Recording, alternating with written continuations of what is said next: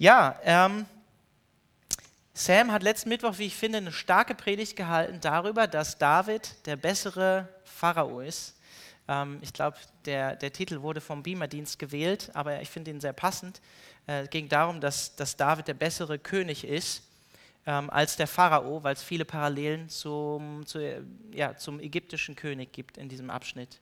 Und das Buch äh, Samuel endet ja mit einem prophetischen Bild im Kapitel 24, im zweiten Samuel letztlich, eines zukünftigen Königs, dessen Opfer für Sünde das Königreich rettet. Ihr erinnert euch zurück, David baut am Ende oder kriegt den Auftrag vom Propheten dann einen Altar zu bauen, der letztlich das Königreich rettet. Und David sagt auch in Vers 17, in Kapitel 24, dass er bereit dazu ist, dass die Schuld ihn alleine trifft, dass die Schuld und Strafe des Volkes quasi auf ihn geladen wird. Und ist damit natürlich auch ein, schon ein starkes Bild für, für Christus, ähm, der die Schuld des Volkes oder unsere Schuld auf sich lädt. Und ich finde eigentlich so von dem, was wir im, im letzten Kapitel gesehen haben, vom zweiten Samuel-Buch, ist es im Prinzip eigentlich schon inhaltlich ein guter Abschluss für das gesamte Samuel-Buch oder die Samuel-Bücher. Im Hebräischen ist es ein Buch weil es im Prinzip eigentlich äh, mit dem Hauptthema des gesamten Buches endet, nämlich mit dem Königtum. Genau, mit dem Königtum. Wir haben ja einen Übergang vom Richterbuch zu Samuel von einer Theokratie, also der Gottesherrschaft, zu einer Monarchie, also einer Königsherrschaft. Ähm, und ja, wie Samuel, äh, wie, wie Samuel, wie der Raffi gesagt hat, wir wollen ja, ähm, oder es hat sich so eingebürgert bei uns, dass wir eben jetzt auch so einen Rückblick machen, wenn wir jetzt, wie er schon gesagt hat, wenn wir zwei Jahre, wir sind jetzt zwei Jahre durch die Samuel-Bücher gegangen, wollen wir einen Rückblick machen und, und nochmal so den Fokus drauf legen, was ist so der Kern gewesen von dem Buch, ähm, was wir uns zwei Jahre lang angeschaut haben. Deswegen ist es angemessen, wenn wir jetzt heute auch nochmal zurückschauen. Und ich habe eigentlich nur einen Hauptpunkt für heute Abend und ich hoffe, ähm, ihr denkt jetzt nicht, oh, puh, aber ich finde, der Hauptpunkt vom Samuelbuch ist, dass ähm, das Samuelbuch uns zeigt, dass in David äh, ein Vorschatten des kommenden Königs Jesus zu sehen ist, beziehungsweise ein Typus für den Messias, für den Priesterkönig, der kommen soll. Ähm, wenn wir nochmal den Blick so ganz am Anfang von Samuelbuch ähm, richten, dann war Samuel ja, der war ja der letzte Richter und er war auch Prophet in Israel, aber er war der letzte Richter für das, für das Volk Israel. Und immer wieder heißt es, also zeitlich vor, der, vor den Geschehnissen, die wir im, im Samuel-Buch haben, immer wieder heißt es am Ende ähm, vom Richterbuch, zu jener Zeit gab es keinen König in Israel und jeder tat, was recht war in seinen Augen. Also äh, im Prinzip mit, mit so einem eher negativen Blick darauf, dass es niemanden gab, der für Recht und Ordnung in Israel gesorgt hat, sondern jeder das getan hat, was in seinen Augen eben Recht und in Ordnung war.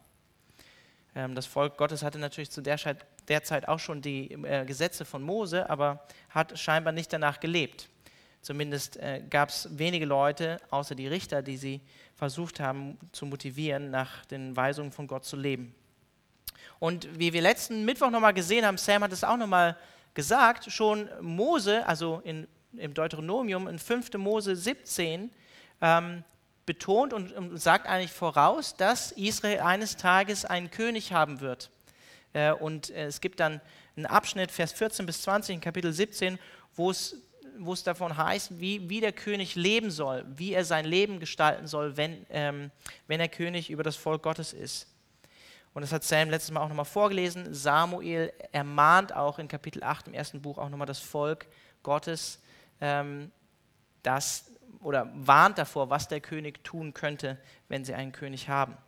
Und man kann sich echt darüber streiten, ob das jetzt nun Gottes Plan war, dass das Volk Israel einen, König haben sollte oder nicht.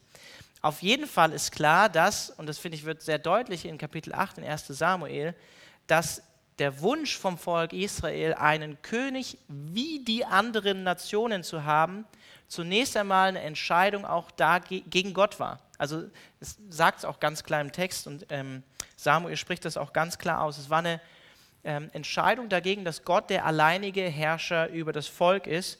Und sie bekommen dann letztlich ja auch das, was sie sich als Volk ersehnt haben. Sie bekommen einen König wie die anderen Nationen, groß, gut aussehend, und äußerlich quasi ähm, aus einem angesehenen Haus im Stamm Benjamin, äußerlich quasi jemand, der, der was hermacht und der rein äußerlich jemand ist, der, ja, der angesehen ist und ähm, der ja, vor den anderen Nationen quasi einen guten König darstellt. Aber wenn wir dann die Geschichte weiterlesen, merken wir, nee, Saul war eben nicht der Mann nach Gottes Herzen, sondern war der Mann nach dem Wunsch des Volkes, ein König, wie die anderen Nationen ähm, ihn hatten. Und das ganze Samuel-Buch beginnt ja auch damit, mit, eigentlich mit einer Frau, mit der Hannah, ähm, die eben keine Kinder haben kann und die darunter sehr leidet und der Gott dann ein Kind schenkt und die dann ein prophetisches Gebet spricht im, im zweiten Kapitel und in Vers 10 sagt, die Widersacher des Herrn werden zerschmettert werden. Er wird über sie donnern im Himmel. Der Herr wird die Enden der Erde richten und wird seinem König Macht verleihen und das Horn, ein Symbol für Stärke, seines Gesalbten, seines Maschiach erhöhen. Also Hannah spricht ja schon prophetisch davon, obwohl noch gar kein König da ist, ähm, dass Gott eben einen König äh, einsetzen wird und dass er diesen erhöhen wird und dass er ihm Macht verleihen wird. Und das Gleiche sehen wir auch am Ende dann vom zweiten Samuel-Buch ähm, oder in Psalm 18, wenn David in, Kapitel 22, in 2 Samuel, ganz am Ende des Buches, ähm, seinen Psalm damit beendet und sagt, dich Gott, der seinem König große Siege verliehen hat und Gnade erweist seinem Gesalbten, seinem Meschiach, David und seinem Samen bis in Ewigkeit. Und dann nur ein paar Verse weiter, in Kapitel 23, sagt David über, über ähm, sich selbst, ähm, es spricht David, der Sohn Isais, es spricht der Mann, der hoch erhoben wurde von Gott, der Gesalbte des Gottes Jakobs auch, der Maschiach, der liebliche Psalmdichter in Israel.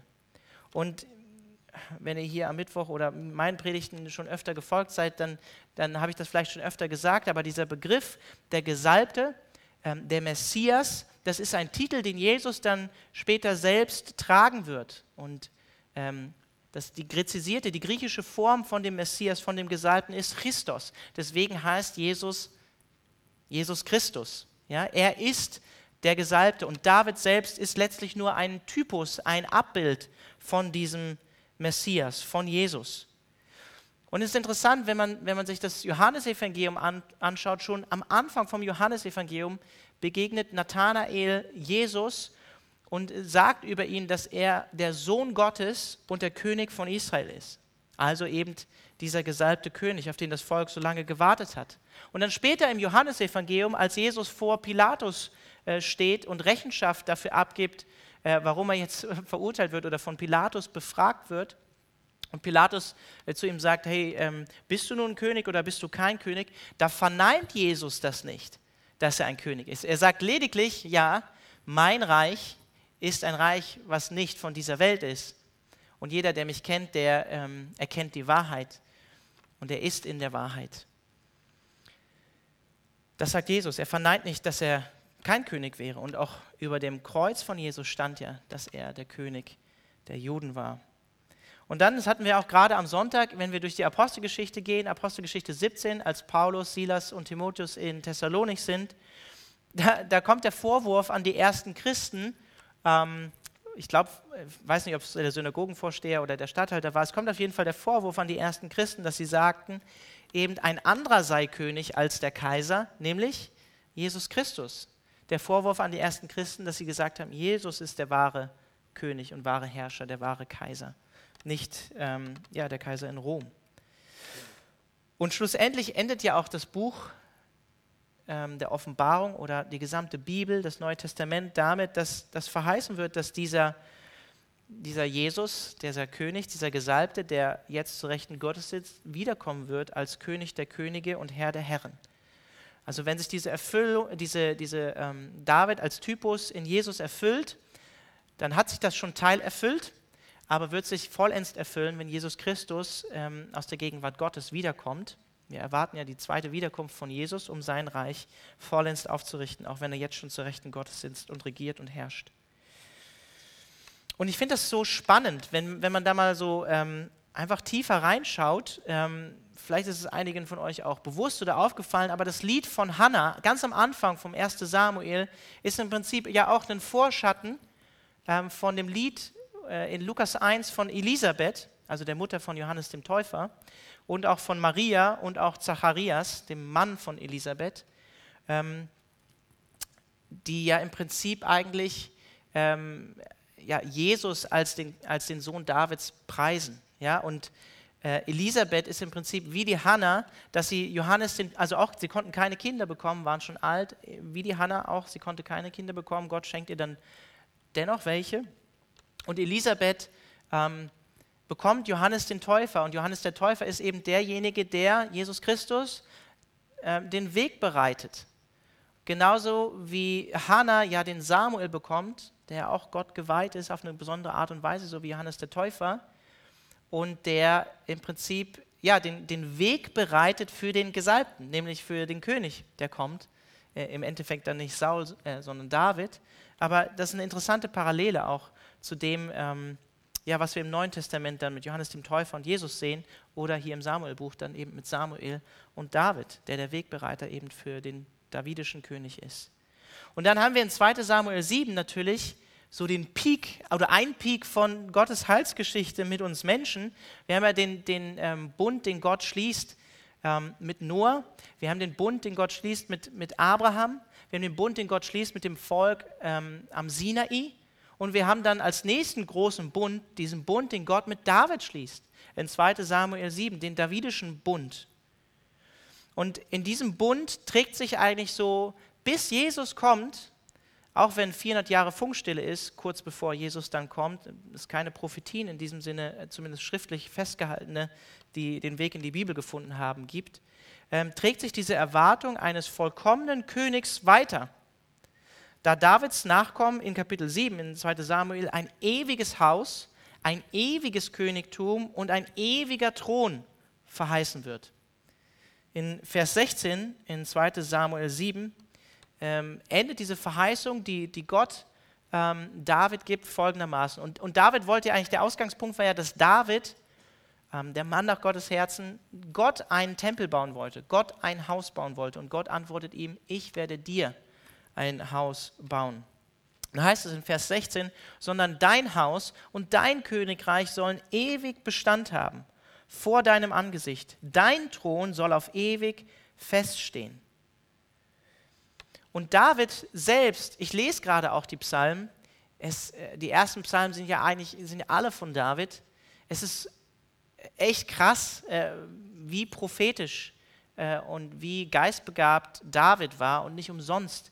Ähm, ja, werden die Psalmen noch immer, oder waren die Psalmen auch in der frühen Kirche etwas, was von der frühen Kirche super gewertschätzt wurde und, und großen Platz im Gottesdienst hatte. Und David spricht prophetisch von diesem einen Nachkommen in dem Psalm, der am meisten zitiert wird im ganzen Neuen Testament, Psalm 110. Und dieser Psalm spricht eindeutig davon, dass Jesus zu Rechten Gottes sitzt und regiert. Also David spricht da im Vers 1 davon, dass, dass der Herr zu seinem Herrn gesprochen hat. Also wie aus der dritten Perspektive spricht David prophetisch davon, dass es einen anderen Herrn gibt, der auch sein Herr ist, sein Herr ist und der Gott gleich zu Rechten Gottes sitzt. Und das ist natürlich Jesus Christus, das sehen wir dann ja auch im Neuen Testament. Dann spricht es ebenso oder spricht der Psalm ebenso davon, dass ähm, äh, dieser König äh, ein ewiges Priestertum nach der Weise Melchisedeks hat und dass er das Gericht über alle Nationen halten wird. Das findet natürlich seine Erfüllung in Jesus. Jesus ist dieser Priesterkönig, wie es auch Hebräer sagt und auslegt nach dem Bilde Melchisedeks. Und Melchisedek ist eine Zusammensetzung aus, aus zwei Worten in dem Hebräischen, Melech, nämlich der König, und Sedek, die Gerechtigkeit. Jesus Christus ist der König der Gerechtigkeit. Und interessanterweise kam dieser König ja auch noch aus Salem, und das ist die hebräische Wurzel für Frieden. Er ist der König der Gerechtigkeit und, und er kommt äh, aus dem Ort des Friedens. Interessante Parallelen. Ne? Und die Propheten, hunderte Jahre nach David, die greifen das auf und prophezeien in diesem Zusammenhang. Zum Beispiel der Prophet Jeremia in Kapitel 23, Vers 5 bis 6. Siehe, es kommen Tage, spricht der Herr, da werde ich dem David einen gerechten Spross erwecken, Der wird als König regieren und weise handeln und wird Recht und Gerechtigkeit schaffen auf Erden. In seinen Tagen wird Juda gerettet werden und Israel sicher wohnen. Und das ist der Name, den man ihm geben wird. Der Herr ist unsere Gerechtigkeit. Ne? Der König der Gerechtigkeit. Oder ganz bekannte Verse, die wir an Weihnachten gerne lesen. Ähm, Jesaja, der Prophet Jesaja, Kapitel 9, Vers 5 bis 6. Wir hatten jetzt ja am Sonntag den Falk hier. Der hat ja auch aus, der, oder von der Berufung Jesajas gepredigt. Denn ein Kind ist uns geboren, ein Sohn ist uns gegeben und die Herrschaft ruht auf seiner Schulter. Und man nennt seinen Namen wunderbarer, Ratgeber, starker Gott, er sitzt zu Rechten Gottes, ewiger Vater, Friedefürst. Und dann Vers 6, die Mehrung der Herrschaft und der Friede werden kein Ende haben auf dem Thron Davids und über seinem Königreich, dass er es gründe und festige mit Recht und Gerechtigkeit von nun an bis in Ewigkeit. Der Eifer des Herrn der Herrscher wird dies tun. Und wenn wir eins natürlich gesehen haben in den letzten Kapiteln von David, vor allen Dingen dann ab Kapitel 11 natürlich, dann bei allem Glauben und bei allem Gottvertrauen, was, was David wiedergespiegelt hat und auch in seinem Charakter, wie er gelebt hat, wie er auch Christus schon vorgeschattet hat in der Person, in der der war, eben der Mann auch nach Gottes Herzen, war er eben ja doch bei weitem nicht perfekt und hat auch nicht dieses vollkommene Recht und dieses vollkommen, diese vollkommene Gerechtigkeit gebracht. Wenn wir die letzten Kapitel uns im Samuelbuch anschauen, dann sehen wir, dass vieles schief läuft und Gott einfach auch echt gnädig ist. Und wir sehen auch gerade im letzten Kapitel, dass, dass Israel sich versündigt und David sich auch versündigt. Er war nicht der vollkommene ähm, Gesalbte, auf den das Volk Israel gewartet hat. Auch wenn das Buch äh, hoffnungsvoll endet. Und ein, ein äh, alttestamentlicher, alttestamentlicher Theologe, den ich gerne lese, der hat so einen dicken Schinken geschrieben über die alttestamentliche Theologie. Bruce Waltke heißt der. Und äh, was ich besonders an ihm schätze übrigens, ihr wisst ja, ich liebe Blaise Pascal. Dieser Bruce Waltke, deswegen habe ich ihn besonders in mein Herz geschlossen, der beginnt jedes seiner Kapitel in seiner alt alttestamentlichen Theologie mit einem Zitat von Blaise Pascal. ah, so cool. Es gibt noch andere Leute, die ihn mögen, zum Beispiel er. Aber er bringt es auf den Punkt in Bezug auf David, wenn er, wenn er dann sagt, ähm, Davids Sünde und sein geistliches Versagen weisen auf einen größeren Sohn Davids hin, den Sohn Gottes, dessen ewige Person auf dem himmlischen Thron sitzt und von dem Davids irdischer Thron in Jerusalem nur ein Typus oder ein Abbild ist. Jesus ist die Erfüllung des davidischen Bundes. Und deshalb, auch sind wir wieder bei, bei der Friedenkirche und der Apostelgeschichte, deshalb kann Petrus äh, zum Volk Israel an Pfingsten predigen, nachdem Jesus in den Himmel aufgefahren ist und zur Rechten Gottes sitzt und ihnen Folgendes sagen. Apostelgeschichte 2, Vers 32 bis 36. Diesen Jesus hat Gott auferweckt, dafür sind wir alle Zeugen. Nachdem er nun zu Rechten Gottes erhöht worden ist, Psalm 110, Vers 1, und die Verheißung des Heiligen Geistes empfangen hat von dem Vater, hat er dies ausgegossen oder den Heiligen Geist ausgegossen, was er jetzt seht und hört. Die haben ja in verschiedenen Sprachen geredet. Denn nicht David ist in den Himmel aufgefahren, sondern er sagt selbst, der Herr sprach zu meinem Herrn, setz dich zu meiner Rechten, bis ich deine Feinde hinlege als Schemel für deine Füße. Das ist Vers 1 von Psalm 110. So soll nun das ganze Haus Israel mit Gewissheit erkennen, dass Gott ihn sowohl zum Herrn als auch zum Christus, zum Messias, zum Erlöserkönig gemacht hat, eben diesen Jesus, den ihr gekreuzigt habt, auf den ihr so lange gewartet habt, auf den wir so lange gewartet haben, haben eigentlich, sagt Petrus. Ne? Und diese Salbung, die Jesus da ausgießt an Pfingsten, diese besondere Salbung, die sehen wir auch schon leicht vorgeschattet äh, in David, so wie Petrus hier von der Ausgießung des Heiligen Geistes durch Jesus spricht. Ähm, 1 Samuel 16, Vers 13. Da nahm Samuel das Ölhorn und salbte ihn mitten unter seinen Brüdern. Und der Geist des Herrn kam über David von diesem Tag an und ganz besonders für das Alte Testament und weiterhin. Er blieb auf ihn. Samuel aber machte sich auf und ging nach Rama. So wie Johannes der Täufer Jesus ähm, getauft hat und der Geist Gottes auf ihn gekommen ist, so wurde äh, David durch Samuel äh, auf besondere Art und Weise, äh, das Öl ist ja auch ein Symbol und ein Bild für den Heiligen Geist, ähm, gesalbt und der Geist Gottes blieb auf ihm. Und dann auch ein Satz, den wir vielleicht schnell überlesen, ganz am Ende vom Samuelbuch in Kapitel 23, Vers 2, sagt David über sich selbst, der Geist des Herrn hat durch mich geredet. Also klar kann man es eigentlich gar nicht sagen, dass er wusste, dass Gott auch durch ihn spricht. Der Geist des Herrn hat durch mich geredet und sein Wort war auf meiner Zunge. Psalm ähm, 2 Samuel 23, Vers 2. Und dann prophezeit Jesaja einige Jahre später in Kapitel 11 auch vielleicht bekannte Verse in Vers 1 und 2. Und es wird ein Zweig hervorgehen aus dem Stumpf Isais. Isai, wisst ihr noch, wer das war? Oder auch Jesse genannt. Das war der Vater von David. Ne? Es wird ein Zweig hervorgehen aus dem Stumpf Isais und ein Schössling hervorbrechen aus seinen Wurzeln. Und auf ihm wird ruhen der Geist des Herrn, der Geist der Weisheit und des Verstandes, der Geist des Rats und der Kraft, der Geist der Erkenntnis und der Furcht des Herrn. All diese Dinge, die David auch schon ein Stück weit vorschattet, aber wie wir sehen, nicht vollends in seinem Leben hatte, weil er eben nicht der gottgleiche Messias war. Und dass David gesalbt war, das habe ich schon gesagt, das sehen wir vor allen Dingen in den Psalmen, die David geschrieben hat.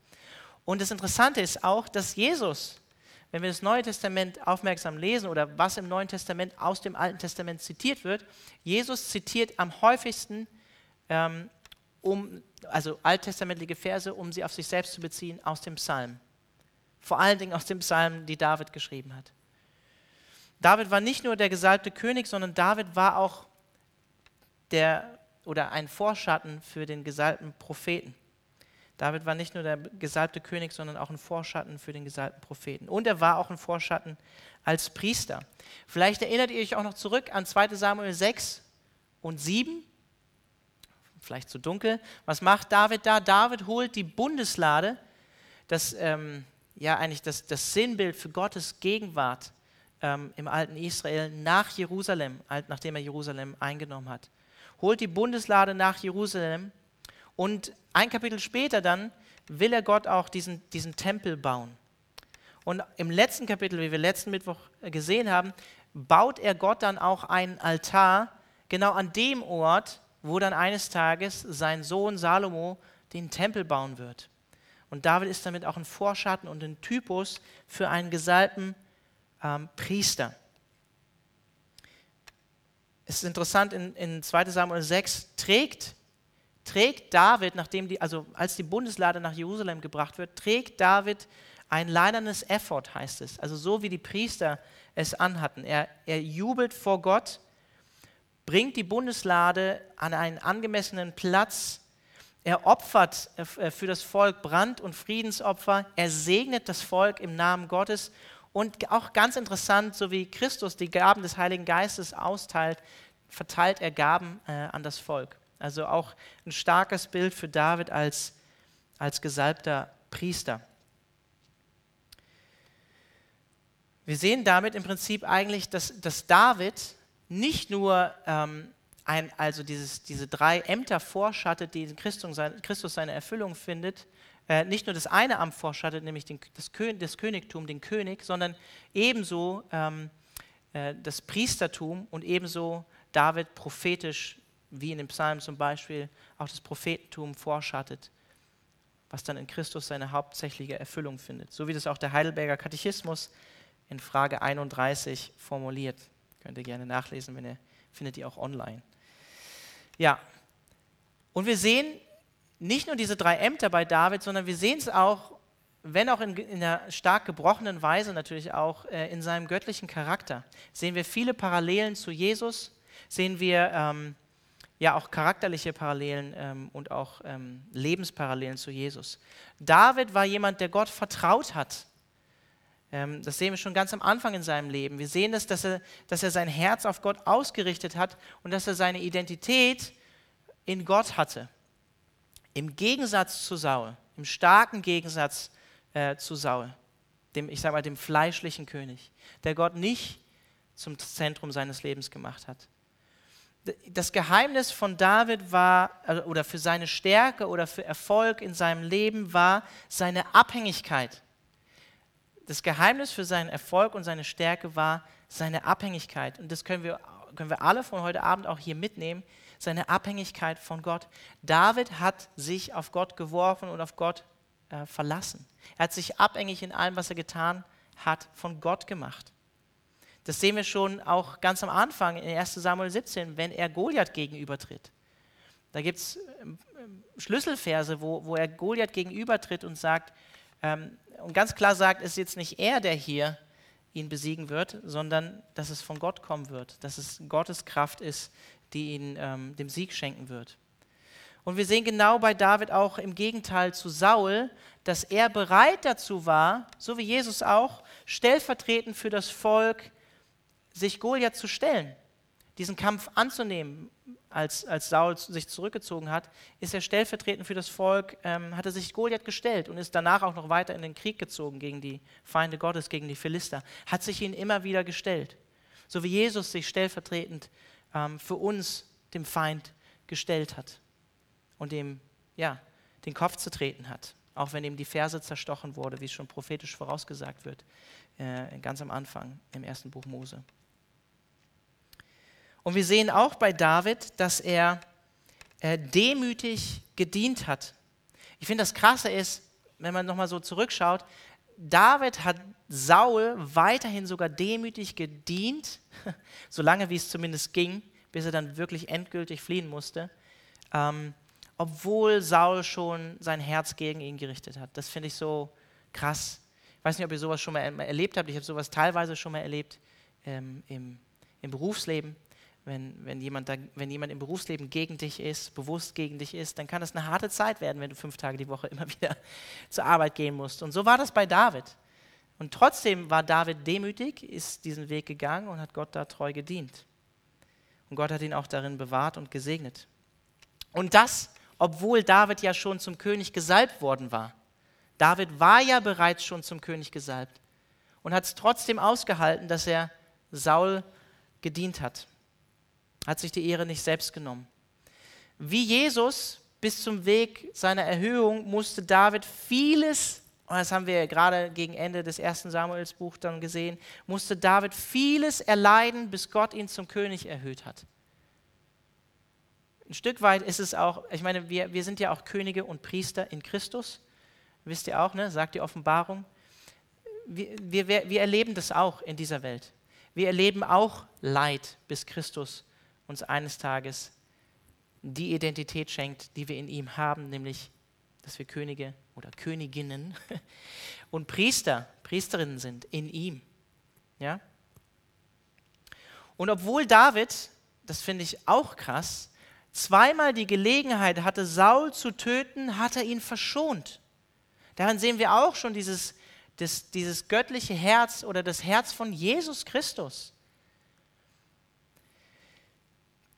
Dass Gnade und Barmherzigkeit sozusagen über, über Gericht triumphiert. Natürlich hat Christus am Kreuz das, das Gericht Gottes getragen, aber er hat es selbst auf sich genommen, sodass wir es nicht mehr, wenn wir unser Vertrauen in ihn setzen, ertragen oder erleiden müssen, wenn wir eines Tages vor dem heiligen und lebendigen Gott stehen. Und das haben wir auch in 2 Samuel Kapitel 9 gesehen, wo, wo David gnädig ist mit einem Nachkommen von Saul, mit Mephibosheth, dem er die Ehre erweist, an seinem Tisch zu sitzen und den er zu sich einlädt und dem er gnädig und barmherzig ist, aufgrund des Bundes, den er mit Jonathan geschlossen hat. Und wir sehen auch bei David, dass er eben jemand war, der nicht sich selbst die Ehre genommen hat, sich selbst zum König gemacht hat, sondern sich demütig in Gottes Hände hingegeben hat. Das, was uns so schwer fällt, ähm, als stolze Menschen, sich demütig in Gottes Hände gegeben hat und erlebt hat, wie Gott ihn zur rechten Zeit erhöht hat. Ne, so wie Petrus sagt, demütigt euch unter die mächtige Hand Gottes und er, nicht ihr selbst, wird euch erhöhen, wenn es dran ist, zur rechten Zeit. Das ist eigentlich die Kernaussage oder der, der Kern vom Samuelbuch, würde ich sagen. Wir können gerne noch bisschen mehr darüber quatschen, aber es geht hauptsächlich darum, dass, dass David ähm, der Vorschatten für einen noch viel größeren König ist, den wir schon im, im Samuel-Buch vorgeschattet sehen. Ich habe hier noch einen zweiten Punkt, ähm, aber ich belasse es jetzt mal hierbei und, und schone euch mit zumindest auf meine Uhr 33 Minuten. Könnt ihr mich ja gerne noch fragen, was, was mein zweiter Punkt wäre. Lass uns noch gemeinsam beten, okay? Okay.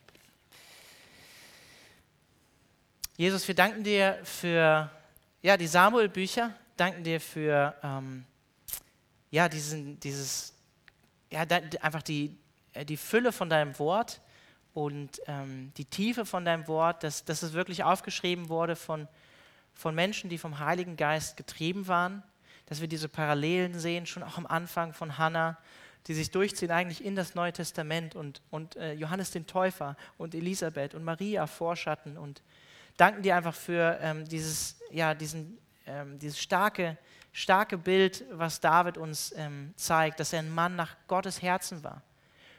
Ähm, der natürlich, was natürlich seine Erfüllung in dir, Jesus, vollends findet. Du warst der Einzige, der, ja, der vollkommen, ähm, vollkommen gerecht war und vollkommen äh, dich geehrt hat in, in allem, was, was du getan hast. Und du hast es auch erduldet, dass ähm, du Unrecht von uns erlitten hast. Und du wurdest am Ende auch hoch erhöht von Gott dem Vater zu, sitzt jetzt zu Rechten Gottes und wirst von dort wiederkommen um dein Reich vollends aufzurichten. Und wir danken dir dafür, dass wir ähm, ja, verbunden durch den Heiligen Geist zu dir gehören und ja, ähnliche Rechte genießen werden, ähm, wenn wir mit dir durch deinen Geist verbunden sind, dass wir in dir ähm, Priester, Könige und Propheten sein werden und sind, schon jetzt auch sind für die Welt da draußen, indem wir deinen Namen verkündigen, so wie Petrus das auch getan hat. Danken dir einfach für den Charakter, den wir in David sehen können, dass er jemand war, der demütig war und ja, der, der die, ähm, die Erfülltheit vom Heiligen Geist wiedergespiegelt hat, auch wenn er nicht vollkommen war. Und ich bete darum, dass, ja, dass du auch, die wir jetzt hier am Mittwoch durch die Samuel-Bücher gegangen sind, dass du uns zu Männern und Frauen Gottes machst, die eine ähnliche oder eine gleiche Herzenshaltung wie David an den Tag legen, auch wenn sie nicht perfekt sind und wenn wir in Sünde fallen und dich, dir nicht die Ehre erweisen, die dir gebührt, dass wir immer wieder so wie David auch zu dir umkehren und ähm, unsere Schuld vor dich bringen und ablegen dürfen und Erneuerung erfahren dürfen, so wie David das auch im Psalm 51 betet und erlebt. Ja, darum bete ich, Herr, mach du uns zu, zu starken Frauen und Männern Gottes die ja in deinen Wegen wandeln und nach deinem Herzen leben, auch wenn sie nicht vollkommen sind. Amen.